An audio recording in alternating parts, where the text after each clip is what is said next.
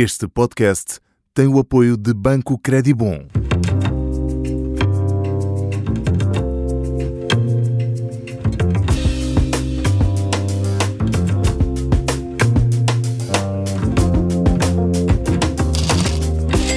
Trocos no bolso, sejam bem-vindos ao primeiro episódio e mesmo numa altura em que as habituais moedas já não andam para aí a nos bolsos das calças, estamos todos muito mais digitais, não há dúvida, a imagem continua a servir e aqui faz todo sentido, Poucas eh, coisas existem mais difíceis do que gerir tantos trocos quanto os que se tenha no bolso ou na conta, sobretudo se o orçamento não andar famoso. Eu vou desde já assumir que sou um desastre na gestão das finanças pessoais e por isso creio que há muito a aprender nos episódios que seguem. Sou Vicente Figueira, vou fazer-vos companhia ao longo de 10 episódios do Trocos no Bolso, nesta que é uma parceria entre o Observador e o Banco Credibon, mas eu aqui interesso pouco.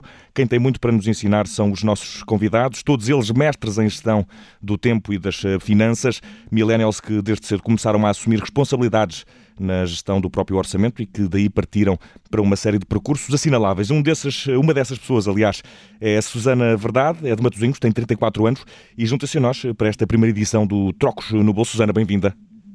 Olá, Vicente. Antes de mais, muito obrigada por esta oportunidade e por esta calorosa recepção também. Eu acho é que nós aqui, daqui a bocadinho vamos agradecer. Susana, é um prazer enorme ter-te connosco e, e, está na hora de, de, fazer aqui uma espécie de sumário. Tu foste aluna bolseira desde cedo, pelo que sei, até, até à faculdade. Isso por si só já revela que és uma pessoa que, em princípio, é focada. Depois, em mestrado, ao mesmo tempo em que estudavas, eh, começaste a trabalhar numa loja têxtil. Até aqui não estou, não estou a fugir à verdade. Não, não estás a fugir à verdade. Um, de facto, desde o meu quinto ano do ensino básico, que, que fui uma, uma aluna que beneficiou de apoio do Estado nos estudos, uh, devido ao facto de, de estar uh, num agregado familiar uh, com rendimentos insuficientes. E este apoio acabou por ser contínuo até à conclusão da minha licenciatura em Sociologia. Ou seja, eu só comecei a trabalhar mesmo no, no, no mestrado. mestrado. Exatamente. Na altura, quando estava na licenciatura, um, foi quando aconteceram todas aquelas mudanças provocadas pelo processo de Bolonha, se bem te lembras também. Uh, sim, mais uh, ou menos. Eu sou, um bocadinho, eu sou um bocadinho posterior a isso, mas uh, conheço pessoas que passaram por coisas semelhantes, sim. Exatamente. E eu tinha ingressado num curso de 5 anos e vi-me obrigada a concluir uma, uma licenciatura que tinha passado para 3 anos. Uh, e foi aí que decidi uh, ingressar no mestrado, uh, também em Sociologia, mas uh, contas feitas à Bolsa de Estudos que eu recebia, e eu percebi que o orçamento que dispunha era muito apertado para pagar as propinas, o passo do metro, a alimentação, os materiais da faculdade que poderiam ser precisos, e portanto eu não quis correr o risco claro. de passar pela falta de dinheiro eh, e pelo risco também de não, de por causa disso, não, não concluir o sonho. Eh, concluir o meu mestrado. E preferi arriscar em começar a trabalhar em part-time, uh, embora a minha decisão não tenha sido bem aceite em casa. Ah, uh, conta-nos lá, conta-nos sobre isso. O que é que te diziam? Achavam, queriam que tu focasses uh, primordialmente nos estudos? Uh, o receio era exatamente que assim que eu começasse a ganhar o meu dinheiro e a apanhar-lhe o gosto, uh, diríamos assim, um, ehm, que eu perdesse o foco, o foco no, na, nas expectativas académicas que eu tinha para mim e que a minha família, um, de origem humilde, também acabou por, por alimentar. Mas portanto, tu, uh, diz, diz. Sim, tu, tu, foste, tu foste, foste adiante, conseguiste, conseguiste concluir uh, o, o, mestrado com, com, essa, com essa a coordenar isso com o trabalho, que mostra uh, por si só és uma pessoa focada. E, Susana, a pensar aqui no teu percurso, percebi que talvez faça uma associação que é mais ou menos preconceituosa. Percebi que é muito possível que eu, pelo menos, olhe para as pessoas que considero muito focadas como pessoas premiáveis a ficar frias ou, ou mais inflexíveis, mas eh, com esta tua história que acabas de contar, acabei por perceber agora, talvez, que uma pessoa trabalhar e organizar-se para, para poder estudar aquilo que, que lhe traga alguma felicidade é importante, isto independentemente das promessas de dinheiros futuros, porque tiraste Sociologia e isso não é propriamente um curso que prometa, às vezes, até aquele susto que se faz às pessoas, ah, vais para Sociologia, o que é que vais fazer depois, não é? Deixa-me deixa perguntar-te muito diretamente, não é? Tu aqui, ou seja, já me explicaste mais ou menos, tu trabalhavas eh, por necessidade, mas uma necessidade que tu identificaste. Exatamente. Uh, eu compreendo o que tu queres dizer, embora eu não considere assim tão linear quando... quando uhum quando falamos que as pessoas podem tender a ficar eh, mais uh, frias ou, ou mais uh, inflexíveis. Acho que depende também um pouco da personalidade da pessoa. Uh, eu nunca perdi o meu foco desde muito novinha, mas também nunca perdi a minha personalidade extrovertida e, e, afável, descontraída e próxima das pessoas. Portanto, eu não vivi o meu percurso académico uh, fechada numa biblioteca ou somente agarrada aos meus livros e apontamentos. Uh, fui focada assim, mas também sempre muito sociável e, e participei das tradições académicas, jantares da faculdade okay. e das queimas, portanto, um, eu sempre tentei conciliar o meu foco com aquilo que era também a minha personalidade e daquilo que eu gostava de fazer. Eu efetivamente escolhi um curso uh, que me desse prazer em estudar uhum. e que fosse ligado a, um, essencialmente à questão do estudo do social e das pessoas, digamos assim, que me abrisse horizontes para a minha vida uh, e que de alguma forma aguçasse e, de, e desafiasse a minha natureza muito curiosa. Uh, por isso eu não quis desistir de fazer o mestrado, eh, porque adorei a, minha licenciatura e decidi trabalhar para, para não perder o meu caminho. Precisamente pela falta de dinheiro, e como disseste muito bem, foi uma necessidade que eu identifiquei, porque existem vários tipos de necessidades, como nós sabemos, uhum. e, e, e, no meu caso não foi uh, efetivamente a necessidade de comer ou, ou de vestir-me, uh, que são coisas básicas da nossa, da nossa existência, um, mas sim a necessidade de concluir os estudos que eu, como disse há pouco, projetei para mim mesma. E eu sabia que se não trabalhasse, um, como já referi, a Bolsa de Estudos não chegaria uh, e eu também não tinha uma família com um suporte económico para me ajudar. Um, por isso, uh, e, e, porque, e, porque, também uh, o mestrado por si só já era mais caro do que a licenciatura, a começar logo nas propinas. Portanto, eu, ao fazer as contas, percebi que o meu orçamento, se eu continuasse como aluna bolseira, a bolsa que eu recebia era muito à justa um, e eu sequer tinha noção de, de, quanto é que me iria custar o mestrado. Portanto, foi por isso que, que eu identifiquei esta necessidade e senti que devia tomar uma decisão.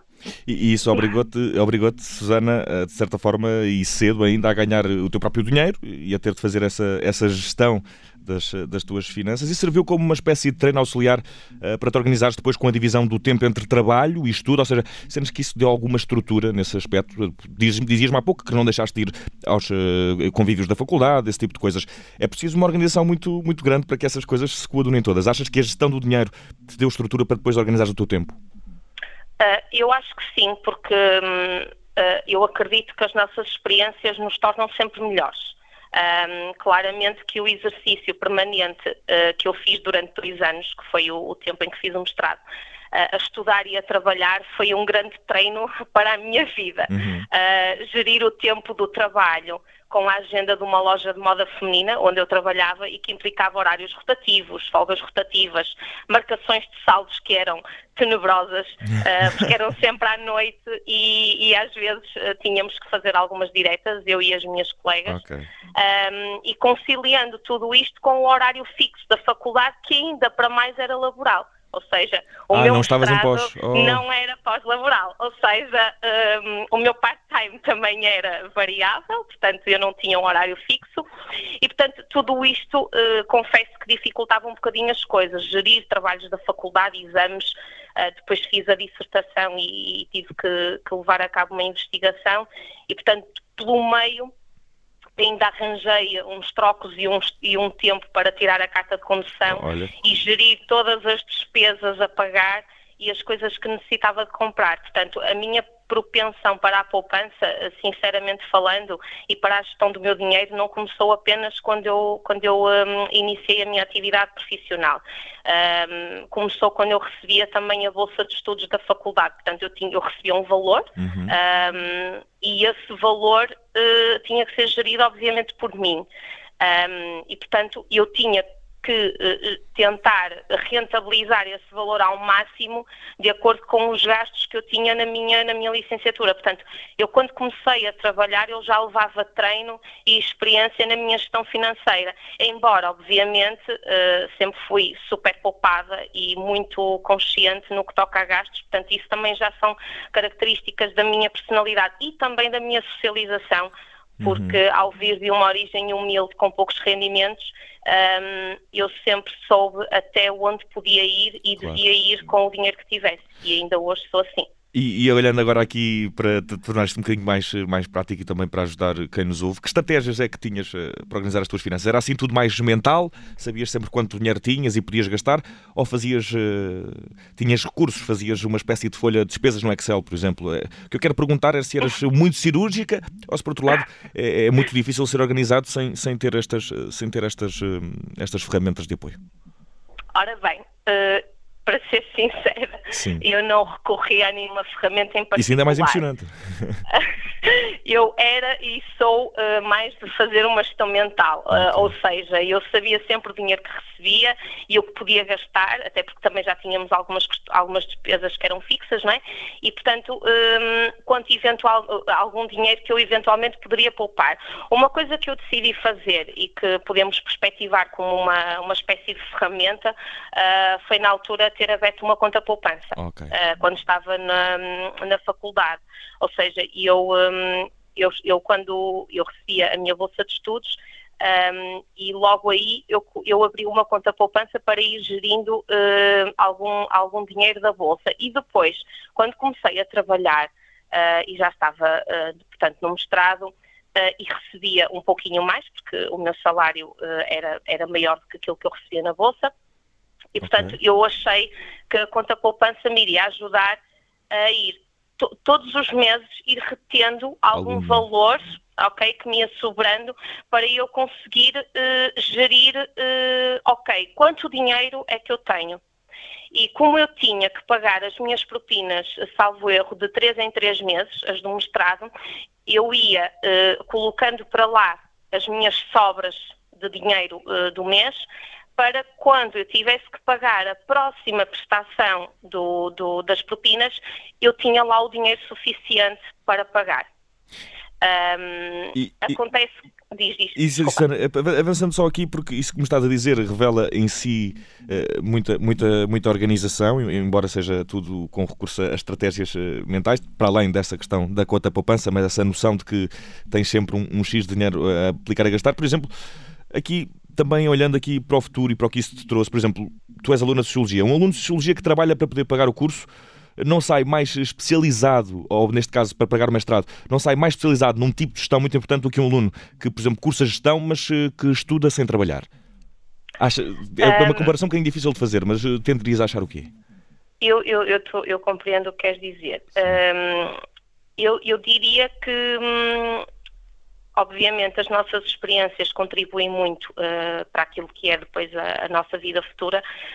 Um, eu acredito que trabalhar uh, enquanto estudamos nos permite uh, testar os nossos limites, aprender a gerir o que é mais importante em determinado momento, inclusivamente a respeitar hierarquias e a trabalhar em equipa e a fazer sacrifícios, sim.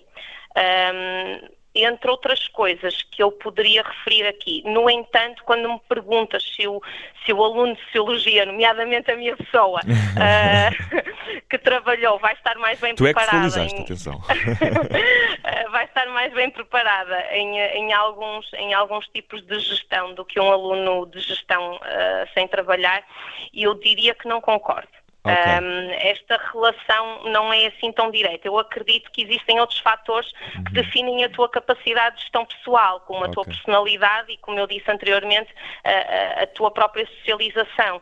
Um, existem pessoas que admitem que não são bons a gerir tempo ou dinheiro. Eu, por exemplo, isso. Exatamente, disseste no início. Uh, portanto, eu acredito que um aluno que ingresse, por exemplo, num curso de gestão, uh, já teria uma certa predisposição okay. ou sensibilidade para esse tema sistema. Caso contrário, se calhar não teria escolhido esse curso. Portanto, eu acho que também depende um bocadinho de outros fatores um, e não tanto, uh, acredito que a experiência obviamente vai contribuir largamente para, para um, melhorarmos estas, estas nossas uh, competências, mas acho que depois também já são alguns traços da nossa personalidade e, nosso, e do nosso percurso de vida. E nesta altura, Susana, em que espero que estejas mais afogada do que nos teus tempos de estudante, que estratégias é que continuas a empregar eh, para gerir o teu dinheiro, para o poupar? Estratégias que, quem sabe, são em parte responsáveis por esse eventual desafogamento que espero que seja o lugar agora onde te encontras. Olha, Vicente, atualmente uh, faço exatamente o mesmo tipo de gestão com o orçamento de casa. Um, okay. A minha carteira e a do meu marido, e a do meu marido, falando abertamente, é a mesma. Portanto, nós temos uh, tudo a cair na mesma conta. Okay. Um, e, portanto, uh, a verdade é que sou eu que vou fazendo a gestão do dinheiro e o pagamento das contas. E um, eu diria que, que, adquiri esta disciplina do meu percurso de trabalhadora estudante, obviamente, que foi quando comecei a ganhar o, o meu salário e tinha todo um conjunto de responsabilidades que tinha que assegurar por mim mesma. Um, e, portanto, eu levei um bocadinho esta estratégia, esta disciplina, também para a minha vida pessoal e familiar, da, da família que eu, que eu acabei por construir. Uh, neste momento, infelizmente, uh, tenho uma vida mais desafogada, mas uh, não me iludo com o dinheiro, okay. nem sou demasiado agarrada a ele eu costumo dizer, uh, a brincar, mas uh, a sério também, uh, que eu e o dinheiro temos uma relação bastante saudável. não é nada tóxica, portanto. Não é? Exatamente. Eu sou poupada, mas não sou avarenta nem esbanjadora. Eu gasto o que eu preciso, cometo algumas futilidades como todos, mas considero-me uma pessoa disciplinada e felizmente o meu marido também é assim. E posso-te dizer, talvez vá um bocadinho de encontro à, à nossa conversa. Um, o meu marido, por exemplo, não precisou trabalhar enquanto estudava, mas teve uma, uma socialização que o ensinou uh, a dar valor ao dinheiro e tem uma personalidade também muito focada como eu. Portanto, okay. nós remamos os dois na mesma direção. Então é uma boa relação com o marido e com o dinheiro. Isso é uma coisa, é uma coisa ótima, Exatamente. Susana. É muito, muito importante. É verdade, sim, senhora. Susana, trocos no bolso, ficamos uh, por aqui. Muito obrigado. Tu estudaste, trabalhaste, uh, soubeste gerir o dinheiro, mas nunca foste atrás dele. Uh, soubeste, no entanto, como lá está, do mal. Foi um prazer, Susana. Beijinho. Muito obrigado por ter juntado a nós. Eu é que agradeço, Vicente, pela oportunidade de partilhar convosco também esta minha experiência. Muito obrigada. Nós é que agradecemos. Temos que, temos que deixar as coisas assim bem claras e espero para a semana eh, ter aplicado algumas das coisas que nos ensinaste. Adeus, até para a semana. Toques no bolso. Obrigado.